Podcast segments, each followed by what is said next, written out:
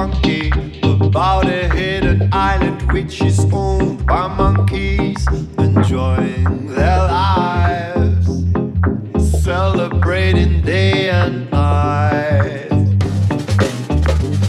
I'm stranded on this island, laying face down in the sand. Almost died from thirst with the trumpet in my hand, Monkeys. so.